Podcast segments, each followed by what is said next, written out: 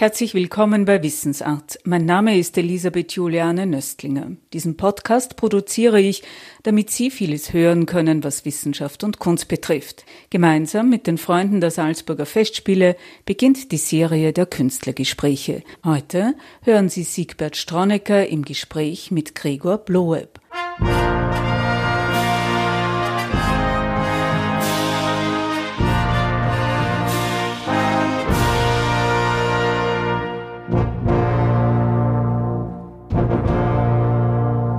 Seit 2019 steht Gregor Bloeb mit seinem Bruder Tobias Morette auf der Bühne vor dem Salzburger Dom. Er spielt im Jedermann den guten Gesellen und den Teufel. Mit dem ehemaligen Intendanten des ORF Landesstudios Salzburg und Kulturredakteur Siegbert Stronecker spricht Gregor Bloeb über das gemeinsame Spiel mit seinem Bruder und über die Tischgesellschaft vor dem Salzburger Dom wie sie den Teufel spielen, das ist ein Naturereignis. Es ist auch so, dass das wirklich eine unglaublich dankbare Rolle ist, in der man so aus sich herausgehen kann, dass ich mir schon wieder vorstelle, dass man am Ende auch aufpassen muss, dass man sich nicht verliert, weil so viele Möglichkeiten sich auftun. Das stimmt, das ist die Gefahr.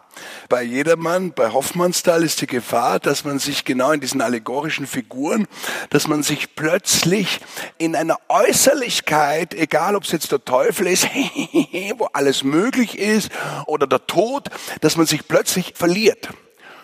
Und das ist mir auch passiert bei den Endproben und da ist der Tobias auf mich zugekommen und hat gesagt, irgendwie vergiss nicht immer die Argumentation, immer argumentieren, immer argumentieren.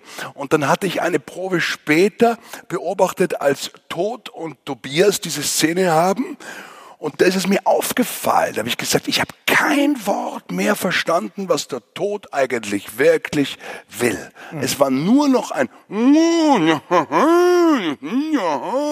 und ich selber auch. Und dann haben wir uns dann wieder zusammen, ist ein normaler Prozess. Ja. Und dann, dann tut man sich wieder zusammenraufen. Und es ist wirklich immer so, man darf sich da nicht verlieren. Man muss immer trotz Springginkel und Spielfreude und, und Aktionismus und Brüche, musst du trotzdem immer genau argumentieren. Es darf nie, es darf nie einfach nur eine Nummer werden. Ja. Das darf es nicht. Ja. Dann hat ja. man was falsch mhm. gemacht. Mhm. Es muss schon immer, immer klar sein, mhm. da ist, auch wenn es manchmal lustig ist und slapstick-mäßig ist, aber es muss immer die Argumentation da sein. Recht und Gerechtigkeit ist auf meiner Seite. Schön, dass Sie das sagen, weil beim Teufel besteht diese Gefahr wirklich. Das Total. ist eine große Nummer. Kann einfach nur eine, eine Nummer werden. Nummer. Und, das wäre zu schade. Das wäre sehr schade. 100 Jahre Jedermann heuer, dieses Jubiläum umkreist Reichtum, Liebe und Tod. Da sind wir jetzt geradezu im Metaphysischen angelangt, aber irgendwo ist ja beim Jedermann ein gedanklicher Kern. Wo sehen Sie denn? In diesen drei Dingen. Das sind die lebensphilosophischen Grundsätze. Das ist, das ist ja. unser Grundbedürfnis. Um das dreht sich alles. Und äh, ich glaube ja mittlerweile, dass es alles immer nur so Phasen sind, wo sich so eine Gesellschaft mit etwas mehr beschäftigt und etwas weniger, mit etwas mehr umgehen kann und weniger. Also jetzt ist ja, finde ich, eine sehr klare Zeit.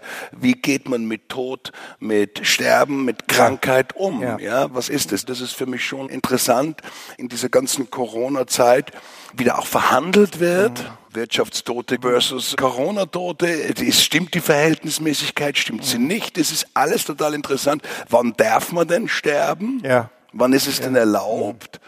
Also wenn jetzt der Altersdurchschnitt von Corona-Toten 86 ist, und die Lebenserwartung 82, ja, wann darf ja. man sterben? Ist diese Frage auch erlaubt? Ist es nicht erlaubt? Also ich finde das schon eine interessante Zeit. Bei der Liebe fällt mir ein, dass ich ja ein Mensch bin, der eigentlich sehr viel Nähe gern hat, Berührungen gern hat, Menschen gern umarmt. deswegen ist für mich ja dieses Sinnliche auch, diese, diese Liebesbedürftigkeit, die geht mir ab in dieser Zeit und wie sich so Menschen trennen, was das ausmacht mit Menschen, diese permanente Distanz, immer nur noch für sich sein oder geheimerweise sich irgendwo treffen auf irgendwelchen Ufern von Jugendlichen, ja, die natürlich ja, das Bedürfnis ja. haben. Was ist es? Ja? Wir erleben gerade das gemeinschaftliche Erlebnis wie Theater, egal ob es jetzt Konzerte, Fußball, dass das was Schwieriges ist. Man muss eben Distanz halten. Es ist nicht mehr so ein gemeinschaftliches Erlebnis. Du kannst dich nicht gegenseitig auf dem Schenkelklopfen. Also das spürt man ja auch bei den Vorstellungen, finde ich. Das ist ja klar. Das ist die Zeit, wie sie ist. Man kann jetzt nichts machen. Ich bin weder Virologe noch Experte und Mediziner und lasse mich auf diese Diskussion gar nicht ein, weil das wird ja. schon alles irgendwo seine Richtigkeit kein haben. Kein Mensch hat eine Erfahrung damit. Es hat kein Mensch die Erfahrung. Mir geht's nur persönlich so wie ein Pubertierenden, der einfach dasteht vor der Erwachsenenwelt und nicht mehr weiß, was das ist. Also so geht's mir. Das kann ich nur so sagen. Und deswegen sind diese Themen Liebe, Tod, Reichtum, Gier, ja, Reichtum, Gier gehört auch ja. dazu. Weil ja wir auch in einer Zeit leben, ich habe jetzt gelesen, weiß nicht, ob das stimmt, dass acht Menschen haben so viel Geld wie die Hälfte von der ganzen Weltbevölkerung. Ja. Aber vielleicht ist es auch nicht neu, wenn ich jetzt denke an Fucker ja, war die Damals, der war, der war, ist, da ist Bill Gates ein, ein, ein armer Schlucker ja, dagegen. Ja. ja, also es ist wirklich ein Konzentrat der wesentlichsten Lebenserfahrungen. Das ist jetzt das Inhaltliche.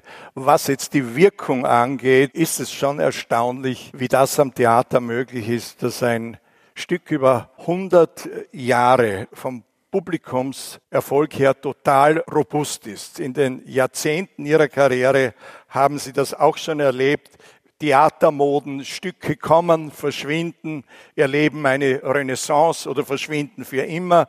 Der Jedermann steht da seit 100 Jahren, yeah. das Publikum kommt und das funktioniert. Warum hat das so eine Stabilität? Ich habe mir am Anfang gedacht, das ist ja ganz logisch, weil wenn du ein Stück immer dann in ihrer Phase natürlich neu interpretieren kannst, dann ist es etwas, was immer lebendig macht. Also eine DNA des Jedermanns ist ja das, dass eben immer wieder neue Schauspieler natürlich daherkommen und, jeder Schauspieler verlangt natürlich von sich, dass er einzigartig ist und dass ich das ganz neu interpretiere und nicht so wie dieser Vorgänger so und, und dass das der Trick ist. Aber Sie haben vollkommen recht, er hat sich ja eigentlich bis zum Stückel kaum verändert. Mhm. Sie sind ja noch immer mit diesen mittelalterlichen ist ja unglaublich. Die, die, also die Kraft der Tradition ja, ja. oder der Druck. Ich, aber man weiß es nicht. Da stehe ich wiederum dann manchmal so da. Das ist wie die Hamstereinkäufe von Toilettenpapier, wo du dann da stehst, ne, wie ist das entstanden? Na, wahrscheinlich hat einfach einer sich zwei genommen, der nächste gesagt, ah, er braucht auch drei, und dann hat der sich gedacht, oh, das wird aber eng, nachher werde ich ja die nächsten vier nehmen. Und so hat sich das irgendwann einmal verselbstständigt, weil es ist ja kein wirklicher Grund da. Und vielleicht solche mystische Dinge kommen dann auch zum Jedermann. Das ist ja wieder eine neue Besetzung, die ist so interessant. Dann waren das natürlich schon, das muss man jetzt auch dazu sagen, das waren schon Kaliber und es war ja ein Mittelpunkt der Welt. Das ist es ja, ja. heute noch, das ist ja nicht umsonst das größte und bekannteste und beste Theaterfestival, ja. Musiktheaterfestival der Welt. Das ist es nun mal. Ja. Da kann man einfach nur sagen, boah, ja. habt's was zusammengekriegt. Kannst du echt Ein, stolz sein. Ja. Eine Frage am Rand. Es gibt natürlich immer die, die den jedermann vor Veränderung schützen möchten. Und da taucht dann immer wieder die Geschichte auf. Ja, wie ist denn das? Ich habe doch jetzt gehört, da hat's einen Einschub gegeben. Und das steht so nicht beim Hoffmannsthal. Und wir sind mittendrin in dieser unseligen Fremdtextdebatte. Wie viel Fremdtext darf sein? Was ist angemessen im Sinne von Aktualisierung? Äh, wie weit darf ich eingreifen, um dem Stück zu helfen? Und wie weit ist das ein Sakrileg? Wie sehen Sie diese Fremdtextdiskussion? Die immer wieder auftaucht. Ich selber habe es für mich Folgendes gelöst. Ich habe es für mich so gelöst. Ich bin zuerst dafür da, dass ich den Text verständlich mache. Das heißt, wenn mir einfach ein paar zu komische Schnörksel da sind, die niemand mehr versteht in der Schnelligkeit, dann habe ich es probiert, ein bisschen zu vereinfachen. Dann sage ich nicht immer nit, sondern manchmal sage ich nicht. Einfach für die Verständlichkeit des Zuschauers. Es gibt zwei, drei Sachen, da habe ich mich verleiten lassen. Man nehme es einem nicht übel. Manchmal macht man es, manchmal nicht. Es ist auch ein persönlicher Geschmack immer. Ich finde, wenn es jetzt nur der Witz ist, also zum Beispiel, ich habe beim guten Gesellen, sage ich, und was ist jetzt das für einer?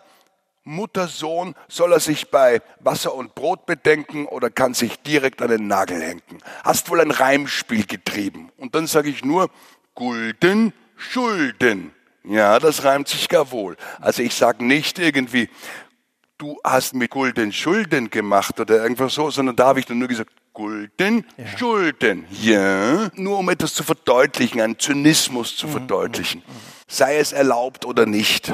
Ich habe es mich getraut. Sie haben die besonderen Umstände dieses Jahres angesprochen, was alles nicht geht und trotzdem passiert ist.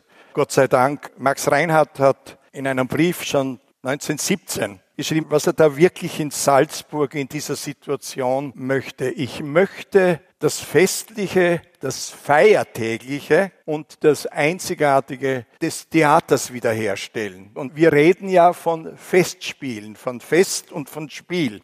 Und was heuer natürlich eine wirkliche Problematik ist, wie stelle ich heuer in dieser Situation, wo, zitiere Markus Hinterhäuser, den Intendanten, wir bewegen uns auf sehr dünnem Eis. Wie kommt auf sehr dünnem Eis? Wie kann ich in dieser Situation Festlichkeit herstellen oder müssen wir ganz einfach heuer einmal darauf verzichten? Ich glaube das Zweite. Ich glaube, es, es ist kein Fest. Wir sind ja unter uns, wir sind ja Freunde und wir wollen mit Sicherheit alle das Gleiche. Wir wollen diese Festspiele. Ja. Aber sie sind wirklich heuer für mich. Ich bin aber jetzt kein Checker und kein Finanzmensch hier, ja. sondern nur als Darsteller und als Schauspieler. Ist es halt einfach, dass man spielt, dass man rausgeht und es spielt. Aber ein Fest, was ich sonst gewohnt bin hier in Salzburg, wo man dann auch in Drehankel oder irgendwo Krempelstädte Ding und mit dem Publikum zusammen und dann sich auch belobhudeln, aber dann auch wieder, na, der Branko war viel ein besserer Teufel als du. Ja, ja. also, das ist Volkstheater. Ich habe ihn übrigens nicht verraten. Er wird nicht müde, das überall Nein, zu betonen. Aber das ist ja für mich eben Volkstheater. Das ist eben das Volksschauspielerische, dass man eben nicht irgendwie ein Burgtheaterstar oder irgendwas ist und ein Ding, sondern man hat einfach einen direkten äh, Bezug mit dem Publikum. Das ist, das ist schön. Das ist schön und das lässt sich natürlich heuer leider halt nicht machen. Hoffen wir einfach, dass es nächstes Jahr. Ja. Aber man kann die Geschichten schon trennen. Das Feierliche ist nicht wirklich herstellbar. Das ist schon klar. Aber eines hat sich auch gezeigt. Die konkrete Freude am Kunsterlebnis lässt sich keiner nehmen. Ich glaube schon, dass es ein Unterschied ist. Also ich spüre das bei den Vorstellungen schon. Ja? Ich spüre das schon. Das muss man auch ehrlich sagen. Aber das ist ja für uns alle auch eine neue Situation. Das ist ja nicht normal, ja. wie wir alle da sitzen ja. mit dem Mundschutz. Und natürlich ist es auch was anderes, wenn du eine Maske reinlachst oder eben deinen Nachbarn auf den Schenkel knopfst und na schau, wie der das, na bitte. Das ist alles wichtig und das fällt heuer weg. Heuer ist jeder sehr diszipliniert und diszipliniert in ein Lustspiel zu gehen ja. oder in ein Fest ist ja. immer ein Problem. Ja. Wenn du schon so anstehen musst und den Ausweis und den Ding und den Abstand, dann ist es halt, und dann soll ich jetzt reinsitzen und sagen, oh so, und jetzt spielt's, jetzt macht's. Ja. Es ist schwierig. Die Festspiele haben einiges gewagt, um dieses August-Festival zustande zu bringen und dieses dichte Programm. Aber sie haben auch sehr rasch einen schönen Gedanken entwickelt, dass man unter diesen Umständen, wo vieles nicht möglich war, doch ins nächste Jahr hineindenken sollte und Produktionen, die für 100 Jahre Salzburger Festspiele gedacht waren. Wir verstehen das Jubiläum jahresübergreifend. Es gibt eine große Landesausstellung, 100 Jahre Welttheater, die bleibt den heurigen Sommer mit dem nächstjährigen zu verbinden. Die Jubiläumsidee ist jahresübergreifend. Und da wäre es eigentlich auch, würde man sagen, zwingend, dass es die Jedermann-Inszenierung weitergibt, auch unter den Umständen, dass Ihr Bruder gesagt hat, er wird nächstes Jahr nicht mehr dabei sein. Halten Sie es für möglich, dass diese Inszenierung weiterlebt? Ich habe da muss ich sagen, keine Ahnung. Ich weiß jetzt nicht, was sich die Chefivitäten gedacht haben. Ich bin noch nicht in irgendwelchen Informationen ja. drin, dass ich auch etwas weitergeben kann. Was ich vollkommen richtig finde und was ich schön finde, ist, dass man das dann über das ganze Jahr hinweg einfach auch zelebriert. Ja. Aber zum jedermann selber, wie sie sich das vorgestellt haben nächstes Jahr, ja. ich weiß es wirklich ja. nicht. Ich weiß auch nur, dass es Tobias nicht mehr machen wird und ähm, ja. Sie wären ein toller Jedermann. Ja, ja? müssten Sie jetzt einfach nur jeder einen äh, Brief schreiben an die Direktion. ich trete sofort aus aus den Freundeskreisen, wird aufgelassen, wenn nicht Gregor Brown der nächste Jedermann ist. Egal, was es kostet.